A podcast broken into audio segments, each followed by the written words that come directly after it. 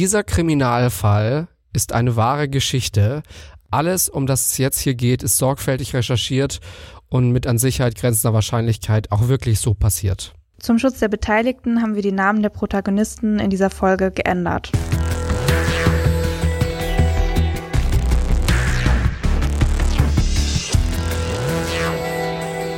Fünf Minuten vor dem Tod, der Kriminalpodcast mit Luisa Bleich und Jost Schmidt. Mama ist tot. Fünf Minuten vor dem Tod, was ist da passiert? Fünf Minuten vorher ist das Opfer noch völlig ahnungslos, noch ahnt sie nicht, wozu der Mann fähig ist, den sie in ihre Wohnung gelassen hat. Es ist der 5. Dezember 2018. Es ist morgens. Wir sind irgendwo in Hamburg. Eine Frau stirbt. Todesursache 50 Stichwunden. Todeszeitpunkt irgendwas zwischen 8.12 Uhr und 10.52 Uhr. Während die Frau verblutet, prüft der Täter, ob sein Opfer noch lebt. Als er keinen Herzschlag mehr spürt, verwüstet er das Zimmer, wäscht sich die Hände und geht. Die Leiche werden später die Kinder der Frau finden. Wer ist dieser Mann und warum hat er sein Opfer umgebracht? Das ist ihre Geschichte. Unser Täter kommt irgendwann in den 60er Jahren zur Welt. Sein Vater arbeitet als Vermessungsingenieur, seine Mutter ist Hausfrau. Er hat einen kleinen Bruder und eine kleine Schwester. 1971 zieht die Familie um. Ab 1975 besucht unser Täter die Grundschule, danach die Orientierungsschule und ab Klasse 7 das Gymnasium. Die 12. Klasse muss er wiederholen. 1989 macht er schließlich sein Abitur. Danach absolviert er 15 Monate lang den Grundwehrdienst bei der Bundeswehr. 1991 stirbt sein Vater an den Folgen einer multiplen Skleroseerkrankung. Im selben Jahr schreibt sich der Täter an der Fachhochschule ein. Er will praktische Informatik studieren. 1993 bricht er das Studium ab. Auch sein zweiter Studienversuch, diesmal versucht er es mit Wirtschaftsinformatik, scheitert. Nach fünf Jahren Studium steht er 1996 ohne Abschluss da. Bis 2003 arbeitet er deshalb in einer Buchhandlung am Hauptbahnhof. In diesem Zeitraum hat er schließlich seine erste Beziehung. 1999 lernt der damals 30-Jährige die circa zehn Jahre jüngere Marina kennen. Doch Marina betrügt ihn. Als er sie deswegen zur Rede stellt, sagt sie ihm, dass er für sie nur, Zitat, die Nummer zwei sei. Darüber wird er sehr wütend. Denn Marina wohnt zu diesem Zeitpunkt noch bei ihm. Auf seine Kosten. Vor Wut wirkt er sie und drückt sie aufs Bett. Nach der Aktion zieht Marina bei ihm aus. Ab 2003 arbeitet unser Täter als Kundenberater in einem Callcenter.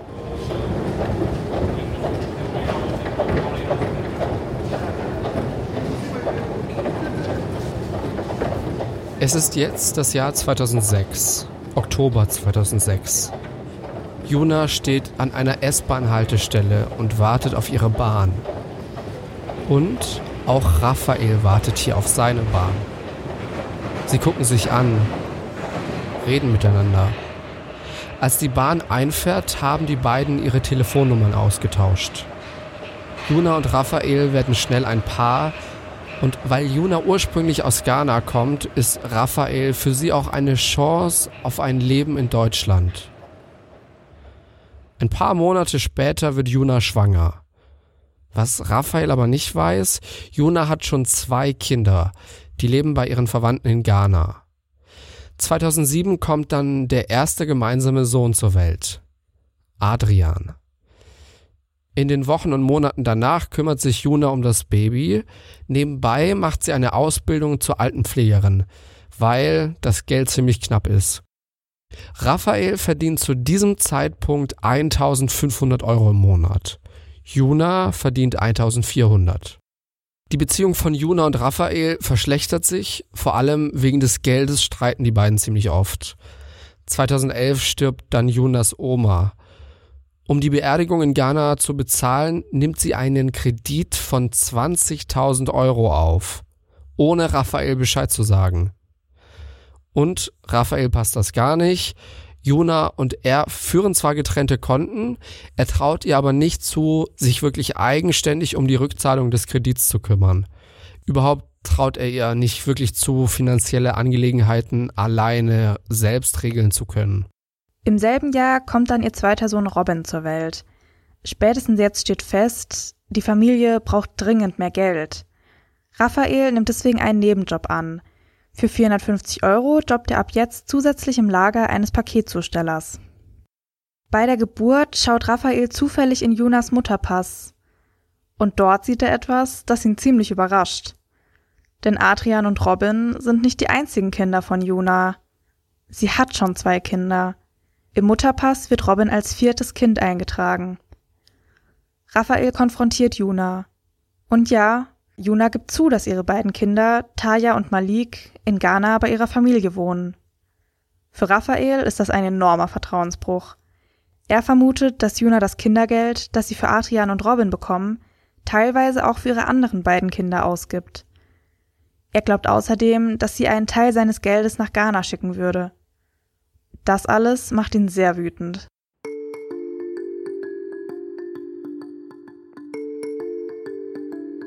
2013 oder 2014 zieht die Familie dann in eine 90 Quadratmeter große Wohnung um. Für Raphael ist das ein Aufstieg, ein sozialer Aufstieg. Juna sieht in der größeren Wohnung die Chance, zumindest ihre älteste Tochter, das ist Taya, zu sich nach Deutschland zu holen. Für Raphael ist das okay. Taya ist schon 15. Raphael denkt, dass sie in drei Jahren, wenn sie 18 ist, sowieso wieder ausziehen wird. Und bis dahin könnte sie sich ja nützlich machen und auf ihre Halbbrüder aufpassen. Dass Taya nach Deutschland kommt, bedeutet für Raphael auch eine finanzielle Erleichterung. Juna würde für Taya kein Geld mehr nach Ghana schicken und sie würden für Taya auch noch Kindergeld bekommen. Im März 2015 kommt Taya dann nach Deutschland. Das Zusammenleben dieser Patchwork-Familie, das klappt erst einmal ganz gut. So gut, dass Juna jetzt auch den elf Jahre alten Malik zu sich holen will. Aber das, das will Raphael nicht. Er findet, dass die Wohnung zu klein für vier Kinder ist. Um Maliks Kommen wirklich zu verhindern, schreibt er sogar einen Brief an das Konsulat in Ghana. Er schreibt, dass Malik keine Einreiseerlaubnis erteilt werden solle, weil seine Mutter keine eigene Wohnung habe und er nicht damit einverstanden ist, dass Malik ab jetzt bei ihm wohnt.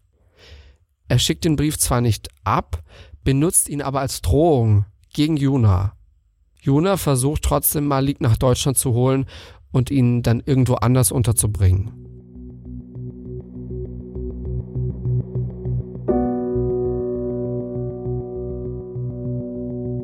Mittlerweile ist es 2016. Am 18. November heiraten Juna und Raphael. Ohne jemandem Bescheid zu sagen und auch ohne großes Fest. Nicht einmal die Kinder wissen davon. Zu dieser Zeit hat Juna außerdem schon eine heimliche Beziehung zu Benedikt. Und auch die Ehe hält Juna geheim. Ihre Freundin Dina, die mit Junas Bruder zusammen ist, erfährt erst davon, als sie zufällig sieht, wie Juna mit Raphaels statt mit ihrem eigenen Nachnamen unterschreibt.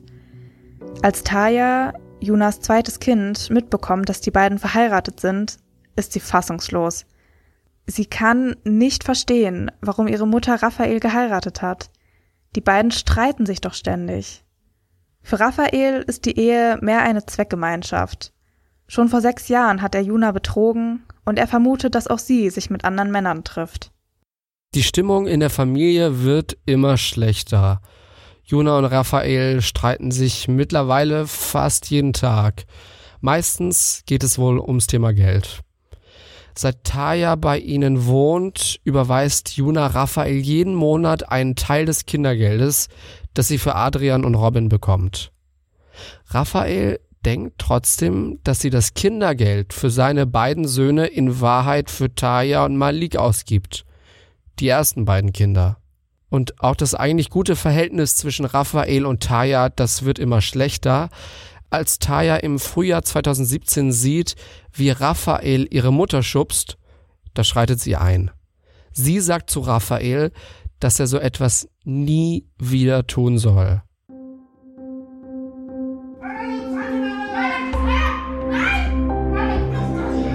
Am 18. Juni 2017 eskaliert die Situation. Es wird wieder gestritten, dieses Mal um ein Handykabel. Taya und Raphael werden handgreiflich. Raphael versucht Taya zu würgen und die beißt ihm in den Unterarm. Raphael will Taya nicht mehr in seiner Wohnung haben und auch Taya will nicht länger in dieser Wohnung bleiben. Deswegen bringt Jona sie zu Benedikt. Hier kann Taya erstmal die nächsten Tage bleiben. Benedikt hatte die Beziehung zu Juna, die Affäre nach der Hochzeit zwar beendet, aber jetzt fangen die beiden wieder an, sich hinter Raphaels Rücken heimlich zu treffen. Raphael wird währenddessen immer gewalttätiger und stoppt sich selbst auch vor seinen Söhnen nicht. Vor allem Adrian schlägt er. Beim Hausaufgaben machen gibt es zum Beispiel so einen Vorfall. An Adrian und Robin geht diese Gewalt nicht spurlos vorbei. Adrian wird selbst immer aggressiver. Er entwickelt auch eine Schluckstörung und will nichts mehr essen. Der Teufelskreis geht dann weiter. Adrian wird schnell stark untergewichtig.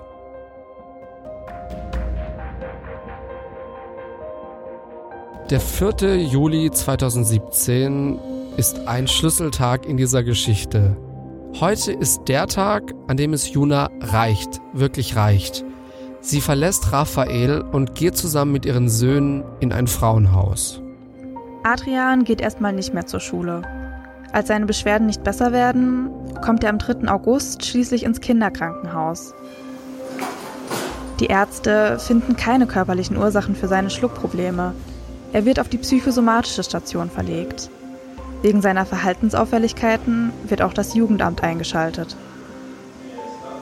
Insgesamt muss er sechs Wochen im Krankenhaus bleiben. Seine Eltern besuchen ihn oft, trotz der Trennung auch gemeinsam. Das Verhältnis zwischen Juna und Raphael bleibt aber trotzdem angespannt. Als Juna am 4. September vorbeikommt, um Robins Schulranzen für seine Einschulung abzuholen, will sie Raphael nicht sagen, wo sein Sohn eingeschult wird. Bevor der Streit eskalieren kann, schließt sich Raphael im Bad ein. Juna geht wieder. Ohne Schulranzen. Am 5. September wird Robin eingeschult. Raphael aber ist nicht mit dabei. Am 6. September geht Juna wieder zu Raphael. Diesmal mit Robin, denn der braucht ja schließlich seinen Schulranzen. Während Robin also im Wohnzimmer Fernsehen schaut, kommt es im Schlafzimmer zu einem heftigen Streit zwischen Juna und Raphael. Raphael schubst Juna und schlägt ihr ins Gesicht und gegen den Oberkörper. Und er hält ihr einen Elektroschocker vors Gesicht. Er droht damit, dass er sie umbringen wolle. Irgendwann kann sich Juna befreien, vielleicht weil Robin ihr zur Hilfe gekommen ist. Ohne Schuhe und Handtasche flüchtet sie sich mit Robin zu einer Nachbarin. Die ruft die Polizei. Im Krankenhaus stellt man Verletzungen an der rechten Gesichtshälfte, dem Dekolleté und am linken Oberarm fest. Juna beantragt nach dem Übergriff eine einstweilige Verfügung. Raphael darf jetzt für ein halbes Jahr keinen Kontakt mehr zu ihr haben und ohne ihre Zustimmung auch nicht näher als 50 Meter an sie herankommen. Mitte Oktober geht Juna zusammen mit Adrian und Robin auf eine Mutter-Kind-Kur. Endlich mal runterkommen und in einer anderen Umgebung ein bisschen Abstand bekommen. Was Jona nicht ahnt, Raphael ist ganz und gar nicht bereit, die Sache endlich hinter sich zu lassen. Taya ist in der Zwischenzeit im Frauenhaus geblieben. Sobald sie das Haus aber verlässt, bemerkt sie einen Mann, der ihr auf Schritt und Tritt folgt. Bei genauerem Hinsehen erkennt sie, es ist Raphael. Taya bekommt Angst und geht zu den Mitarbeitern im Frauenhaus. Als Juna während der Kur das erfährt, dass Raphael ihre Tochter verfolgt, ist sie geschockt. Sie bricht die Kur sofort ab und fährt zurück ins Frauenhaus. Am 30. Oktober zieht sie mit Adrian, Robin und Taya in ein anderes Frauenhaus um, das weiter weg ist. Auch Malik zieht zu seiner Mutter und seinen Geschwistern ins Frauenhaus. Raphael kommt mit der ganzen Situation nicht klar. Nach der Trennung hat er noch die Hoffnung gehabt, dass Juna mit den Kindern bald zu ihm zurückkommt. Jetzt merkt er aber, dass das wohl nicht passieren wird. Er gibt Juna die Schuld dafür, dass er seine beiden Söhne nicht mehr jeden Tag sehen kann. Auch die große Wohnung muss er aufgeben, weil er sie alleine nicht bezahlen kann. Raphael wird depressiv. Er hat eine depressive Episode. Das Jahr 2017 geht langsam zu Ende. Jetzt, Ende des Jahres, wird er dreimal stationär psychiatrisch behandelt. Wegen der psychiatrischen Behandlung kündigt er seinen Nebenjob. In seinem eigentlichen Job ist er krankgeschrieben. Die Zeit vergeht. Wochen, Monate vergehen. Dann ist es Spätsommer. August 2018. Es ist warm, es ist grün, noch sind die Tage lang. Erst jetzt, im August, fängt Raphael wieder an, Stück für Stück zu arbeiten. In der Klinik wird ihm Olanzapin verschrieben. Das ist ein Neuroleptikum, das beruhigend und aggressionsdämpfend wirken soll. Er wohnt jetzt in einem neun Quadratmeter großen Zimmer zur Untermiete. Davor hatte er 90 Quadratmeter.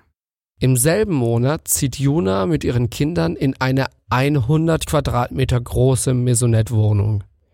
In der unteren Etage sind das Wohn- und Esszimmer und die Küche. Oben ist Jonas Schlafzimmer. Auch Taya hat ein eigenes Zimmer. Das letzte Zimmer teilen sich die drei Jungs. Für Raphael muss das übel sein. Er wohnt in so einem kleinen Zimmer und die anderen in einer noch größeren Wohnung als vorher. Seine Zitat Notsituation verschlimmert sich dadurch, dass er seine Söhne nicht sehen darf. Er würde Adrian und Robin so gerne wiedersehen. Raphael nimmt Kontakt zu Jonas Bruder auf. Der vermittelt ein Treffen zwischen Raphael, Juna und den beiden Jungs. Juna weiß, dass Raphael wegen seiner Probleme in Behandlung war. Sie glaubt aber, dass er sich jetzt geändert hat. Und deswegen erlaubt sie ihm, die Söhne wieder regelmäßiger zu sehen. In den nächsten Wochen und Monaten holt Raphael Robin und Adrian an den Wochenenden immer wieder ab und unternimmt etwas mit den beiden. Und Juna bekommt wieder Vertrauen zu Raphael. Sie fragt ihn auch, ob er Robin und Adrian bei den Hausaufgaben helfen kann. Obwohl es ja damals diesen Vorfall gab, dass er Adrian beim Hausaufgaben machen geschlagen hatte. Aber Raphael reicht das alles noch nicht. Er will seine Söhne noch öfter sehen. Und es passiert etwas Fatales. In dieser Zeit bekommt er wieder Gewaltfantasien gegen Juna. Deswegen geht er wieder freiwillig in eine stationär psychiatrische Behandlung. Da bleibt er den restlichen Sommer über bis zum September. Aber auch bei seiner Entlassung sind die Gewaltfantasien noch da. Noch zwei Wochen bis zu Junas Tod.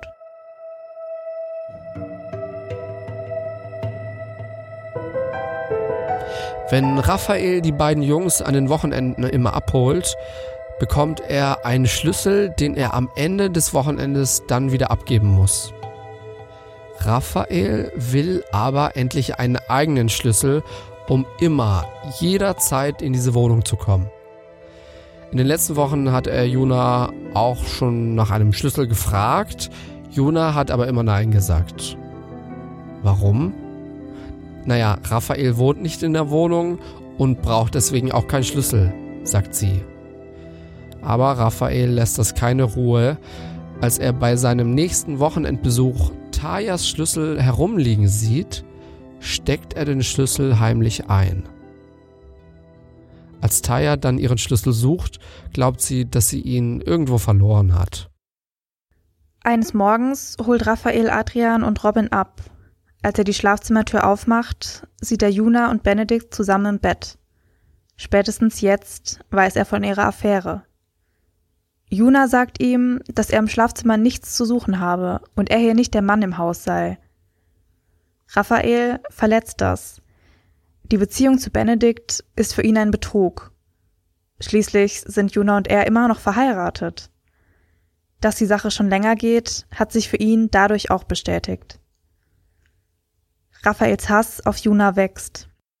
Sein psychischer Zustand verschlechtert sich und die Tötungsfantasien nehmen wieder zu. Von einem Arzt holt er sich wieder eine Einweisung in die Psychiatrie. Er hat aber Angst, seinen Job zu verlieren und entscheidet sich gegen die Behandlung im Krankenhaus. Es ist Sonntag, der 2. Dezember 2018. Noch drei Tage. Wie jedes Wochenende will Raphael auch heute seine Söhne wiedersehen. Als er aufwacht, hat er aber starke Bauchschmerzen. Als die Schmerzen am Montag immer noch nicht weg sind, geht er zum Hausarzt und wird bis einschließlich Mittwoch krankgeschrieben. Für Raphael waren diese Tage die Hölle. Ohne Ablenkung durch seine Arbeit denkt er den ganzen Tag über eine Person nach. Juna. Er hasst sie dafür, dass sie mit den Söhnen in der großen Wohnung wohnen kann, während er auf engen neun Quadratmetern rumsitzen muss. Er hasst sie dafür, dass er seine Söhne nur so selten zu sehen bekommt und sie diesen Sonntag wegen seinen Schmerzen gar nicht sehen konnte. Und er hasst sie dafür, dass sie mit Benedikt glücklich ist. Zumindest scheint es so. Raphael fühlt sich von Juna hintergangen und gibt ihr die Schuld an seiner Situation.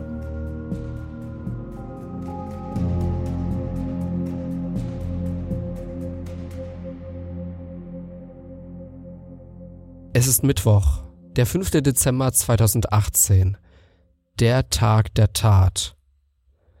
Die Sonne scheint, aber es ist kalt, zwischen 0 und 4 Grad in Hamburg. Als Raphael heute aufwacht, weiß er, dass es so nicht weitergehen kann. Juna muss sterben. Er nimmt sich den Wohnungsschlüssel, den er heimlich mitgenommen hat, seinen schwarzen Rucksack und macht sich auf den Weg zu Junas Wohnung. Sobald die Kinder aus dem Haus sind, will er zuschlagen. Im Rucksack hat er dafür extra Wechselkleidung eingepackt. In seiner Hosentasche hat er ein Klappmesser mit einer Klinge, die mindestens 10 Zentimeter lang ist.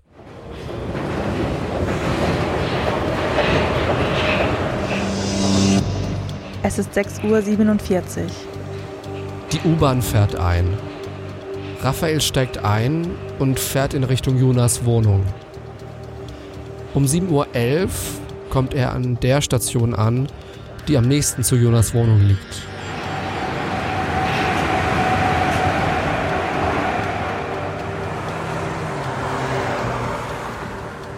Den restlichen Weg läuft er. Sieben Minuten später steht er vor dem Mehrfamilienhaus, in dem Juna wohnt. Über die Treppe kommt er schnell in den 15. Stock. Hier ist Jonas Wohnung. Guckt auf die Uhr und merkt, dass er zu früh dran ist. Die Kinder gehen erst zwischen 7.30 Uhr und 7.45 Uhr aus dem Haus, um dann rechtzeitig zur Schule zu kommen. Nur Taya, die ist schon aus dem Haus. Jetzt hat Raphael natürlich ein Problem. Er will zwar mitbekommen, wenn die anderen Kinder das Haus verlassen, will aber nicht gesehen werden. Er will Juna möglichst unvorbereitet antreffen. Raphael schaut sich auf dem Flur um und entdeckt eine Nische hinter der etwa sieben Meter entfernten Glastür. Vielleicht ein gutes Versteck? Raphael wähnt sich sicher, um zum Fahrstuhl zu kommen, würden die Kinder nach rechts gehen und ihn nicht sehen, weil sich die Nische links von der Wohnung befindet. Als Malik um 7.45 Uhr aus der Wohnung kommt, geht er aber nach links in Richtung der anderen Fahrstühle. Als er die Tür aufmacht, sieht er Raphael in der Nische hocken. Malik sagt Hallo und geht weiter in Richtung der Fahrstühle. Er wundert sich aber, was Raphael unter der Woche hier zu suchen hat und warum er sich versteckt. Raphael weiß jetzt, dass sein Versteck aufgeflogen ist. Er geht zur Wohnung und trifft da Juna, Adrian und Robin, die gerade auf dem Weg zu den Fahrstühlen auf der anderen Seite sind.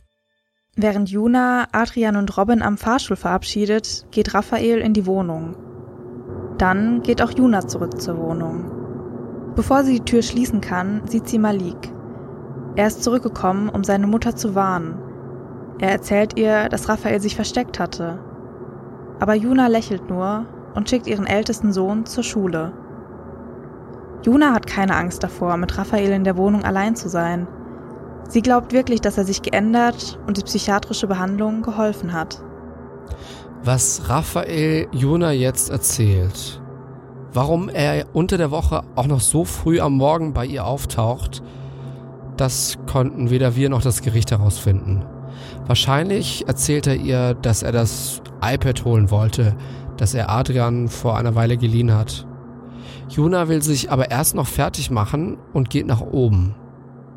Raphael wartet und ist am Handy. Später wird man sagen, dass er zu diesem Zeitpunkt seinen ursprünglichen Plan, also Juna umzubringen, aufgegeben hat. Warum? Alle hatten ihn gesehen und auch das Überraschungsmoment war damit vorbei. Also sitzt er einfach da und wartet darauf, dass Juna ihm endlich das iPad bringt, damit er wieder gehen kann. Raphael wartet und wartet und wartet. Es ist jetzt 8.12 Uhr. Raphael wird langsam ungeduldig. Juna braucht schon viel zu lange. Also geht er nach oben, um sie zu suchen. Im Flur trifft er sie und läuft ihr hinterher ins Schlafzimmer. Das Gericht wird später sagen, dass die beiden angefangen haben zu streiten, weil Juna ihm klargemacht hat, dass er im Schlafzimmer nichts zu suchen hat. Als Juna das Zimmer wieder verlassen will, rempelt sie Raphael aus Versehen leicht an der Schulter an. Und jetzt geht alles ganz schnell. Raphael platzt der Kragen. Er verpasst Juna einen Kinnhaken die wird durch die Wucht des Schlags zurück ins Schlafzimmer katapultiert. Raphael zieht das Messer aus seiner Hosentasche heraus, klappt die Klinge aus und fängt an, auf Juna einzustechen. 10, 20, 30, 40 Mal sticht er auf Juna ein. Die Ermittler werden später um die 50 Stich- und Schnittverletzungen an Jonas Körper zählen. Vor allem im Gesicht, am Hals und am Oberkörper. Der Rechtsmediziner wird später vier Schnittverletzungen an der linken Handinnenfläche finden. Der vergebliche Versuch, die Stiche abzuwehren. Außerdem ungefähr 13 Stich- und Schnittverletzungen an der rechten Seite des Oberkörpers und ca. 14 Verletzungen im Bereich der Brust. Zehn weitere Stichverletzungen wird man an der rechten Gesichts- und Halsseite finden. Acht an der linken. An der linken Halsseite wurde die Speiseröhre, die Luftröhre, die Vene und die linke Halsschlagader vollständig durchtrennt. Durch die so unterbrochene Blutzufuhr zum Gehirn war Jonas spätestens nach zwei Minuten tot. Raphael berührt Jonas Körper und guckt, ob sie noch lebt. Ihr Herz schlägt nicht mehr. Er verwüstet das Schlafzimmer, wäscht sich die Hände und lässt Jonas Leiche liegen. Daran, dass seine Kinder ihre tote Mutter finden würden, denkt er nicht oder es ist ihm einfach egal. Er verlässt die Wohnung, verlässt das Gebäude und wirft das Messer unterwegs in einen Müllcontainer. Danach geht er einen Burger essen. Nach dem Essen irrt er noch eine Weile ziellos durch die Stadt. Das wird man später vor Gericht rekonstruieren. Ungefähr um halb drei geht er nach Hause und zieht sich um. Kurze Zeit später verlässt er dann wieder sein Zimmer, um wieder in die Innenstadt zu gehen, um sich in einem Kino Mamma Mia 2 anzugucken.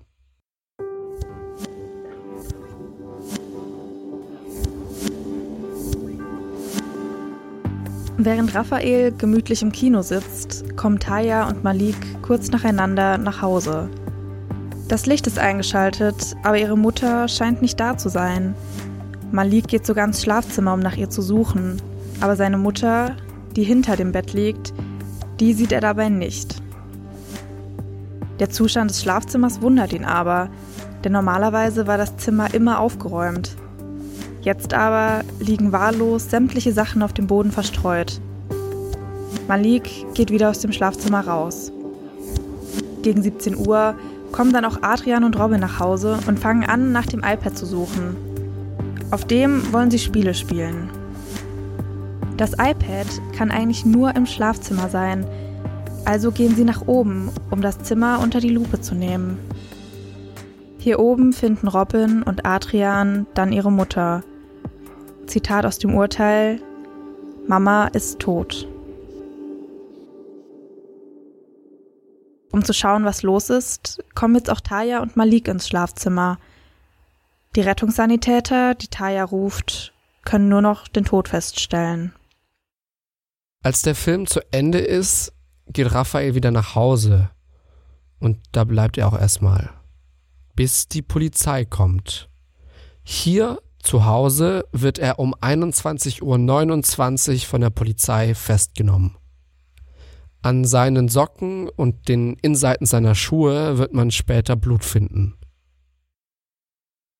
Die vier Kinder wohnen seit dem Tod ihrer Mutter bei ihrem Onkel und ihrer Tante Dina, die selbst zwei Kinder haben.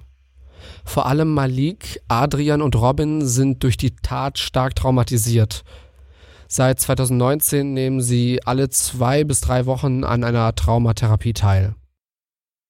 Wie bei jedem Mordfall wird lange und ausführlich ermittelt. Dann landet der Fall vor Gericht. Die Hauptverhandlung beginnt. Raphael gibt zu, dass er Juna umgebracht hat. Er bestreitet aber, dass er schon mit Zitat Tötungsabsicht zu Jonas Wohnung gefahren ist. Er erzählt, dass er einfach nur das iPad abholen und seine Söhne sehen wollte. Er habe extra nicht geklingelt, um die ganze Morgenroutine der Familie nicht zu stören. Für das Gericht ist klar, da gab es auch schon vorher eine Tötungsabsicht. Das war ein Mord. Zitat Dabei waren auf Grundlage der konfliktbehafteten Beziehungsgeschichte des Angeklagten und der Geschädigten seine zuvor mehrfach geäußerten Tötungs- und Gewaltfantasien ihr gegenüber sein kurz vor der Tat wieder als schlechter empfundener psychischer Zustand, die kürzliche Entdeckung der neuen Beziehung der Geschädigten, das gezielte Einstecken des Messers und des zuvor entwendeten Schlüssels sowie das Verstecken auf dem Flur vor der Wohnung für die festgestellte Tötungsabsicht maßgeblich. Durch einen Sachverständigen kann dann vor Gericht noch klar bewiesen werden, dass die Tatwaffe ein mindestens 10 Zentimeter langes Klappmesser gewesen sein muss. Und damit wird auch klar, dass die große Schnittverletzung an der linken Halsseite für den Tod verantwortlich war. Das Gericht stellt auch fest, dass Raphael keine Persönlichkeitsstörung hat. Er hat keine schwere Depression und auch keine, Zitat, tiefgreifende Bewusstseinsstörung. Raphael ist deswegen voll schuldfähig.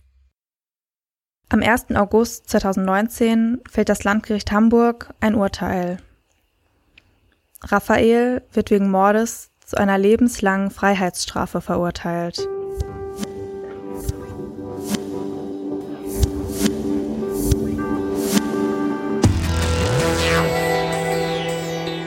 Damit sind wir jetzt am Ende dieser Folge angelangt und wie immer kommt jetzt unsere Nachbesprechung.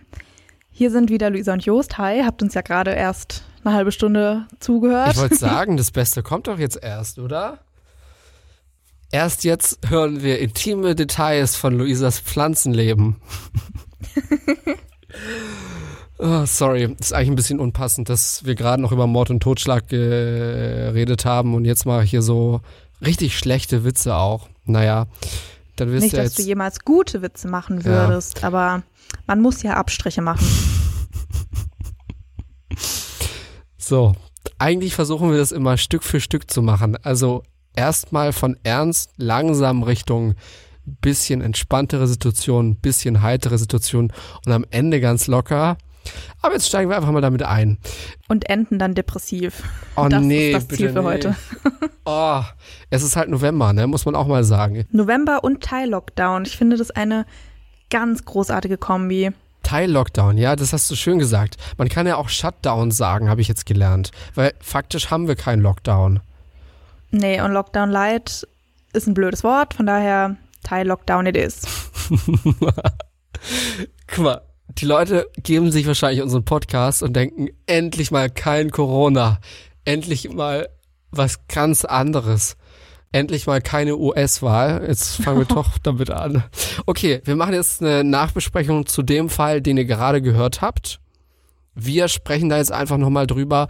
Es geht jetzt um unsere persönliche, unsere private Meinung. Wird das auf uns als ja, Ermittlungslein gewirkt? Ist es, kann ich das sagen, sind wir Ermittlungslein? Möchte gern Ermittler vielleicht eher. Das klingt noch schlimmer. So, wir haben hier vier Karteikarten und anhand dessen schlängeln wir uns jetzt durch diese Nachbesprechung. Fangen wir doch mal an mit dem Tatort. Wir haben uns schon gewundert vorhin, ne? Das ist eine Maisonette-Wohnung, aber irgendwie nicht unten, sondern der wievielte Stock war das? Der 13., der 15.? Und interessant fanden wir auch im Urteil aus Hamburg von diesem Landgericht stand auch, dass Taya, hieß sie, äh, über die Balkontür wieder in die Wohnung gekommen ist, weil sie ja ihren Schlüssel dachte, verloren zu haben, aber der war ja in Wirklichkeit einfach bei Raphael. Und da dachten wir auch so, hä, wie kann das denn sein im 15. Stock? Ja, ich würde tatsächlich auch gerne mal wissen, wie es architektonisch möglich ist, dass du irgendwie vom Flur scheinbar auf den Balkon kommst, weil sie wird ja wohl kaum 15 Stockwerke irgendwie hochgeklettert sein. Ja, und auch wie mhm. du irgendwie eine Maisonette-Wohnung in so einem hohen Hochhaus unterbringst. Ich meine, gut, in New York, in diesen Penthouse-Wohnungen ist das irgendwie Standard, aber ich kenne halt, also wenn ich an diese wirklich Hochhäuser-Mietwohnungen denke, denke ich halt an so kleine Zwei-Zimmer-Apartments. Ganz ehrlich, Luisa, New York, Washington, LA, Hamburg, so sehe ich das, Weltstadt. ja, okay, stimmt, das ist in Hamburg, das dürfen wir ja nicht vergessen. Eben, eben. Ähm, der Tatort, was, was ich mir gerade mal gedacht habe, guck mal, diese Maisonette-Wohnung, ich weiß jetzt nicht, wie das, wie die Geschichte weitergeht, aber wir wissen ja, die Kinder sind da zu der Tante, das heißt, diese Maisonette-Wohnung wurde dann gereinigt, wie das immer so gemacht wurde. Das Opfer wurde rausgeschafft. Danach kommt ein Tatortreiniger, der beseitigt da die Spuren und je nachdem, ja, was das für ein Boden ist, dauert es mal länger. Je nachdem, wohin die ganzen Sachen gelaufen sind, dauert es länger. Auf jeden Fall, ha. wenn der Tatortreiniger dann da war, dann, ja, ich habe mal ein Interview im Radio gehört. Ähm, kann ich das jetzt eigentlich sagen, was für ein Sender das war? Weil wir werden, nee, wir dürfen noch gar nichts verraten, was ab, ab der nächsten Folge passiert, ne? Nee, okay, ich sag das jetzt alles nicht. Auf jeden Fall habe ich mal in einem Interview gehört, dass das Schwierigste. Willst du das drin lassen? Ja, das war ein kleiner Teaser auf, auf nächstes ja, das Mal. Das war ja super weird. Ich hätte mich fast verplappert. Ich hätte mich fast verplappert. Aha. Auf jeden Fall, ich habe mal im Radio in einem Interview neulich gehört, da war so eine, so eine Tatortreinigerin zu Gast und die hat erzählt, dass das Problem sind natürlich auch die Gerüche und so, aber es kommt auch immer auf den Boden drauf an, wie lange das Opfer da schon lag. Und du läufst auch aus. Und je nachdem, wo die, ja, Luisa guckt richtig angewidert. Ja, also diese, ich hoffe, ihr seid nicht, diese ganze Konversation. Ihr seid gerade nicht beim Essen. aber, aber du läufst auch aus. Und wenn das halt in so einen Holzboden läuft, dann musst du das alles rausreißen. Und je nachdem, wie lange du da liegst, kann sowas auch in die obersten Schichten eines Betonbodens reinlaufen. Ähm, jetzt müssen wir sagen, unser Opfer lag da nicht so lange. Das heißt, körperliche Sachen können da nicht so weit irgendwie hingelaufen sein. Das wird wahrscheinlich nicht so schwer gewesen sein, das alles wieder sauber zu machen. Aber das ist eine richtig anstrengende Arbeit, die richtig lange dauert. Du musst da teilweise auch Böden rausziehen, wirklich richtig grundlegend äh, sauber machen, um manchmal so, so, ja, die Reste von Leichen zu entfernen, um Flüssigkeiten zu entfernen. Auf jeden Fall, das ist gar nicht mein Punkt. Sorry. Worum es mir eigentlich geht, ist, wenn das jetzt wieder alles schön hergerichtet wurde, ne? Das Opfer ist rausgebracht, der Leichnam, auch die ganzen persönlichen Gegenstände wurden da rausgebracht und diese Wohnung wird wieder hingerichtet, um weiter vermietet zu werden. Die Nachmieter, die werden doch vermutlich niemals ever erfahren, was da passiert ist, oder? Danke für diese furchtbare Exkursion. Wirklich. It was lovely. Ja, aber guck mal, was ist vielleicht bei euch in der Wohnung schon mal passiert, was du gar nicht weißt? Also ich lehne mich jetzt mal ganz weit aus dem Fenster und würde mal sagen, nichts Schlimmes. Weil ich meine. Gestorben wird ständig. Ja, aber also ich glaube jetzt nicht, dass hier eine abgestochen wurde. Ne? Wir wohnen hier schon sehr familiär und ländlich. Aber theoretisch, also ich fände es schon krass, wenn man sowas erfährt. Oh Gott, ich würde, ich würde dann niemals, oh. Luisa, du wohnst mitten in Stuttgart. Ja, aber ländlich. Wir haben Ziegen im Garten nebendran, okay? Ziegen. Wir sind hier sehr weit. Was, also, wirklich? Ja, unsere Nachbarn haben Ziegen. Also bitte. Okay. Wow, krass. Krasse Nachbarn. Aber sagen wir mal, irgendeinen Toten gab es in eurer Wohnung bestimmt schon mal, oder? Ja, aber hoffentlich so eine, so eine gelernt- alte Frau, die mit 99 Ja, friedlich und gestorben ist im Schlaf. Ich habe gelernt, bei so älteren Leuten endet es dann häufig, das ist wohl ganz oft so, auf dem Klo. Die sterben auf dem Klo. Was? Oh Gott. Soll ich dir auch sagen, warum? Bitte nicht. Viele Hörer können sich es bestimmt jetzt schon vorstellen. Er macht's Kannst du es dir trotzdem. Ja, ich vorstellen? kann es mir vorstellen. Bitte, bitte einfach nicht. okay, dann brauche ich es jetzt nicht sagen. Dann brauche ich es jetzt nicht sagen. Ah. Auf jeden Fall, das hatte ich auch noch, das macht total Sinn, aber das hatte ich irgendwie noch gar nicht so im Kopf, dass das, also das war irgendwie nicht so in meinem Bewusstsein, dass eben viele alte Leute dann einfach auf dem Klo sterben. Also viel unangenehmer finde ich es ja im Film, wenn sie dann deutlich jüngere Frauen haben und dann halt mit denen im Schlafzimmer sind und dann währenddessen sterben. Das ist doch Okay, auch das glaub, Schlimmste, das was passieren kann, oder? Das habe ich noch nie gehört. Noch ich nie, glaub, das ist, aber das passiert in den Filmen Nein. ständig. in welchen Film, was guckst du für Filme? Ja, lustige Filme halt. Mhm, das klingt nach richtig viel Spaß. ähm, auf jeden Fall, ich wollte nur mal diesen Grundgedanken, was passiert eigentlich mit einer Wohnung danach? Da kommen ja irgendwann dann neue Mieter, wenn es da einen Mord oder Totschlag gab.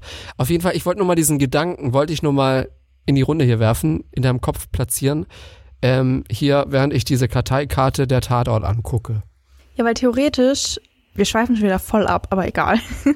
theoretisch stellt man sich das ja so vor, wie in, in den Filmen mal wieder, wo das dann irgendwie solche unvermietbaren Häuser und Mietobjekte werden, weil halt alle wissen, dass da ein Mord passiert ist. Aber ich glaube, in so einer Großstadt, das kriegst du halt niemals Ja. mit. Hamburg, Also, du eh ziehst alles dann da voll ein. anonym. Ja, eben, du ziehst dann da ein, gerade auch noch in so einem Hochhaus, ne? Du ziehst dann da ein und dann, keine Ahnung, wenn, falls du mit deinen Nachbarn redest, erfährst du es vielleicht, aber vielleicht haben es die auch schon gar nicht mitgekriegt, also ja, aber find, ich finde es auf jeden Fall eine gruselige Vorstellung. Mega gruselig. Damit hätten wir über die Karteikarte Tatort gesprochen. Willst du mal die nächste ziehen? Ja, lass doch weitermachen mit ähm, das Opfer und der Täter. Da kann ich dann auch gleich schon dazu sagen, dass mich das sehr an unseren Fall die erschossene Frau erinnert hat. Ja, Also ich fand es, also an manchen Stellen fand ich das wirklich so gleich, weil er sie ja auch im Prinzip eben umgebracht hat, weil er so unzufrieden war, dass er seine Söhne nicht mehr so oft sehen kann. Ja, also irgendwie war es schon eine sehr ähnliche Situation. Und damit wären wir auch wieder bei dem traurigen, traurigen Thema, das leider immer noch sehr aktuell hier in Deutschland ist und auch in vielen anderen Ländern, dass Frauen Gewalt durch ihre Männer, durch ihre Ex-Männer, durch ihre Ex-Freunde erfahren. Und das endet oft damit, dass halt die Frau verletzt ist und noch weiterlebt, aber es endet leider oft auch so, wie in diesem Fall. Und da muss man auch nochmal sagen, wenn es da jemanden gibt, der Angst hat, der regelmäßig Angst hat. Es gibt genug Kontakte, es gibt genug Möglichkeiten, sich anonym Hilfe zu holen. Man muss ja nicht gleich in ein Frauenhaus, aber es gibt genug Möglichkeiten, sich Hilfe zu holen, anonym mit Leuten darüber zu sprechen. Und dann kann man immer noch sagen, man möchte doch nichts an der Situation ändern. Aber es gibt wahrscheinlich auch viele Frauen, die einfach nichts machen. Ich finde, gerade jetzt in diesem Teil Lockdown ist es auch wieder einfach so ein wichtiges Thema, weil eben viele Frauen ihren Partnern jetzt eben einfach nicht mehr ausweichen können und dieser Situation einfach Tag für Tag ausgesetzt sind. Und ja, wie Jost schon gesagt hat, es gibt Hilfestellen, es gibt Hilfetelefone. Bitte wendet euch da dran. Ich hoffe wirklich, dass von unseren Hörerinnen in dem Fall niemand betroffen ist. Aber wenn, dann sucht euch bitte, bitte Hilfe. Aber es braucht da viel Mut, kann ich mir vorstellen. Weißt du, wenn du in so einer festgefahrenen Beziehungsstruktur bist, falls du noch mit dem zusammen bist oder falls es dein Ex-Freund ist, aber es braucht immer Mut zu sagen, okay, ich raff mich jetzt auf, ich hole mir Hilfe, ich mach was. Gut, so viel zu das Opfer der Täter. Was hat dich denn überrascht? Das ist die nächste Karteikarte. Also am überraschendsten fand ich, ganz ehrlich, er bringt sie um, geht erstmal Fettburger essen, chillt dann in der Stadt, geht nach Hause, zieht sich um, ja, und guckt sich dann gemütlich Mama Mia 2 an. Auch noch, also ich, ich weiß nicht, diese Filmwahl, die macht mich halt auch fertig. Wenn du jetzt in irgendeinen Thriller gehst, ne, dann ist es auch moralisch verwerflich, aber Mama Mia 2, was? Ja, weißt du, was mir immer wieder bei so Urteilen auffällt? Weißt du, die sind so, da ist dieses Amtsdeutsch, das ist so wirklich ganz verkünsteltes, ganz steifes Amtsdeutsch. Und das ist alles super ernst, super nüchtern. Und dann kommen da manchmal so Begrifflichkeiten, die irgendwie da gar nicht reinpassen. Und so ein Filmtitel, so ein lustiger, fröhlicher, romantischer Film, das war wieder so was, das passt ja gar nicht rein, taucht einfach plötzlich auf. Und du denkst dir so, was? Ja, ich, ich finde es auch einfach so eine gruselige Vorstellung, die Leute, die da mit ihm im Kino saßen, so ahnungslos, so singen da fröhlich mit, mit den Liedern und nebendran sitzt einfach ein Mörder. Das ist so eine kranke mhm. Vorstellung. Und ich finde, das, das, ich finde, das wirkt aber auch so, dieses ganze, okay, ich gehe jetzt Burger essen, ich gehe spazieren, ich gehe in, in Kino, das wirkt irgendwie so ein bisschen, ja, ich warte jetzt mal auf meine Verhaftung und gönn mir noch mal so einen richtig geilen Tag. Irgendwie, hm. weiß ich nicht, ganz komisch. Er hat wahrscheinlich damit gerechnet, dass sie ihn schnappen, oder? Ja, Aber eben, hätte er auch er hätte ja auch, können. Ja, eben, das denke ich mir eben. Er, er, haut nicht ab, nee, stattdessen bleibt er genau, wo er ist, macht sich nochmal einen schönen Tag und wird dann abends halt verhaftet. Du findest es gruselig, wenn du in einem Kino sitzen würdest und da ist ein Tatverdächtiger oder in dem Fall ist er ja ein verurteilter Mörder und du weißt das nicht. Na, zu dem Zeitpunkt war er noch nicht verurteilt. Nee, aber wurde er dann ja. ja. Das fändest du gruselig? Ja, ich will jetzt nicht unbedingt neben einem Mörder im Kino sitzen. Willst du ja, das? Stimmt auch wieder. Kannst ja Popcorn nee, aber, mit ihm teilen. Mal, als ich neulich im Landgericht war und da ne, diese Mörder gesehen habe, da dachte ich mir auch so, ja, irgendwie ist das jetzt gar nicht so schlimm. Ja, das natürlich. sind auch Menschen. Die sehen ja jetzt nicht aus wie aus The Shining oder so. Jedenfalls stellt man sich unter einem Mörder immer solche, weiß ich nicht, ich glaube, jeder hat in seinem Kopf eine Vorstellung von einem Mörder. Mhm, und meistens so ist es ja dann gar nicht so. Ja, genau, meistens ist es ja dann gar nicht so. Ich meine, guck dir Raphael an, also wir haben jetzt kein Bild von ihm, aber ne, der ist der Familienvater. Ich meine, wie schlimm wird der aussehen? Und du weißt es ja auch nicht. Eben wenn du in diesem Kino sitzt, du weißt es ja auch nicht, du, du ahnst es ja nicht, aber ich glaube, wenn du das wüsstest, das wäre einfach, das würde man nicht unbedingt wollen. Wir haben bald einen Fall, und dieser Mörder, der ist mittlerweile auch verurteilt, der sah so gar nicht nach einem Mörder aus. Der war so wirklich, als ich den gesehen habe, da im Gerichtssaal neulich in Stuttgart, da dachte ich mir so, okay, der ist, der ist ordentlich angezogen, der hat da ein Hemd an, darüber ein Pulli, der ist super unscheinbar, das könnte so ein so ein, einfach so ein netter Typ bei einer Kulturveranstaltung sein. Ich weiß nicht, ich sitze in Hamburg in der Elbphilharmonie und dann sitzt ja, der neben mir und sagt, ich freue mich, ich freue mich auf den fünften Satz nachher, der kommt. Den spielen sie heute auch. Ja, ja, da sind wir so, nämlich, ja? ja, da sind wir nämlich wieder beim Thema, dass Jost gerne in die Oper geht. In die Oper. Moment, Elbphilharmonie, das sind meistens Konzerte. Okay, aber was für Konzerte, ne? Das ist ja dann kein, weiß ich nicht, Queen-Konzert. Nee, halt, das ist so Beethoven, sowas. Ja, ich frage mich genau. tatsächlich auch, was vertrete ich eigentlich für ein Image nach draußen? Weil ich mag klassische Musik, ja, okay. ich feiere aber auch so Nicki Minaj zum Beispiel. Wer sie nicht kennt, braucht man nicht kennen.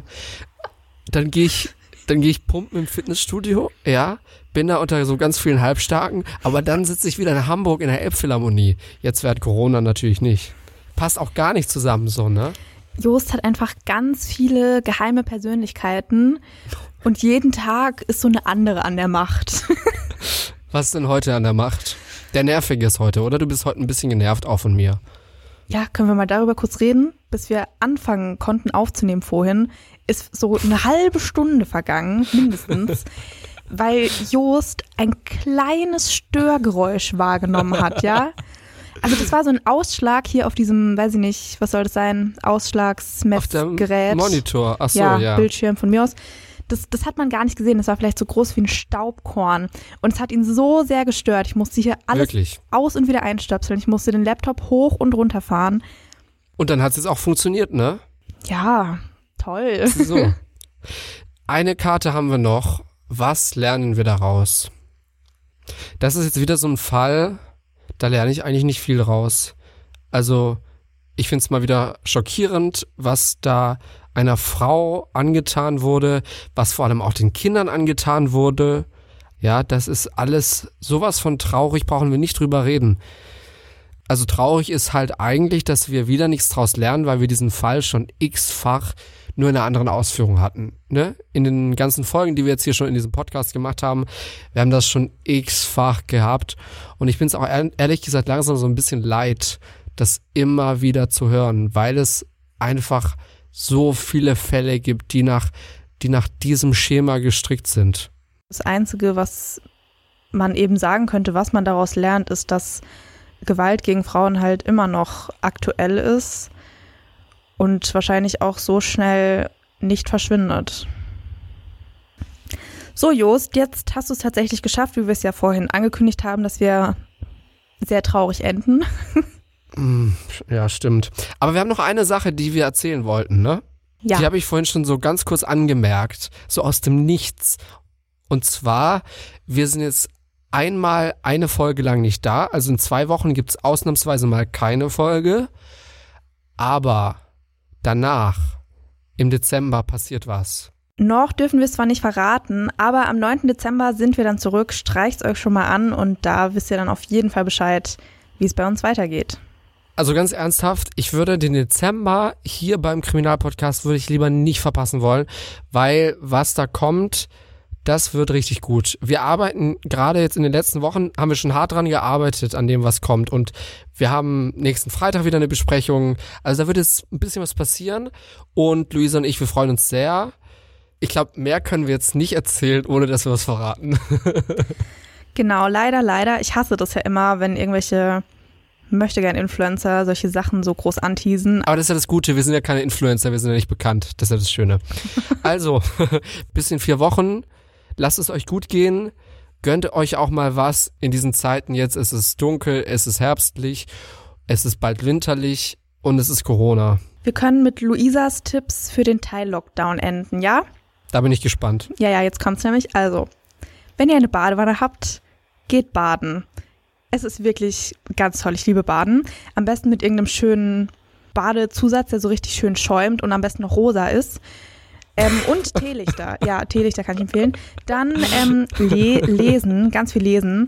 Am besten jeden Tag einmal spazieren gehen. Ich finde, das macht immer so einen großen Unterschied, wenn ich nur zu Hause sitze und irgendwie von zu Hause arbeite oder so und den ganzen Tag nicht draußen bin. Es ist nicht gut. Geht spazieren, genießt das schöne Wetter, genießt das schöne Herbstlaub. Ich liebe ja den Herbst malt irgendwas oder puzzelt irgendwas, so diese typischen Lockdown-Aktivitäten, aber ich mag die persönlich total gerne. Äh, Und siehst was du mir mich auch zu Hause hilft, malend? Siehst okay, du das wirklich? Ja, dich vielleicht Und, nicht, aber andere vielleicht. Sie, siehst du mich in der Badewanne mit rosa Schaumbla? Ja, da sehe ich dich tatsächlich. Da sehe ich dich tatsächlich, ja. Nee, never ever. Übrigens, meine Pflanzen sind tot, drei Stück. Echt jetzt? Ja, ich habe drei weggeschmissen. Die waren auf einmal alle tot. Du bist echt ein schlechter Pflanzenpapa. Wirklich, aber ich habe schon neue gekauft und ich es ist, es gibt schon wieder eine, die stirbt. Naja, und ich habe nur fünf Pflanzen, ja, also das fünf und drei sind tot. Wow, Jost, das ist gar keine gute Quote. Das ist keine gute Quote. Bei mir leben tatsächlich noch alle. Denen geht's richtig gut, obwohl November ist. Klopf das glaube ich dir. Wir sind in vier Wochen zurück. Wir würden uns sehr freuen, wenn ihr dann an dem Mittwoch am Kriminalpodcast-Tag wieder zurück seid, mit uns den neuen Fall hört und folgt uns gerne auf Instagram. Ihr könnt uns auch besuchen auf kriminalpodcast.de. Genau, und bis dahin könnt ihr ja mal Nicki Minaj und Beethoven auschecken. Dann wisst ihr, womit Jost sich so in seiner Freizeit beschäftigt. Und ja, dann sehen wir uns im Dezember wieder. Tschüss. Tschüss. Luisa, Mann, Mann, Mann.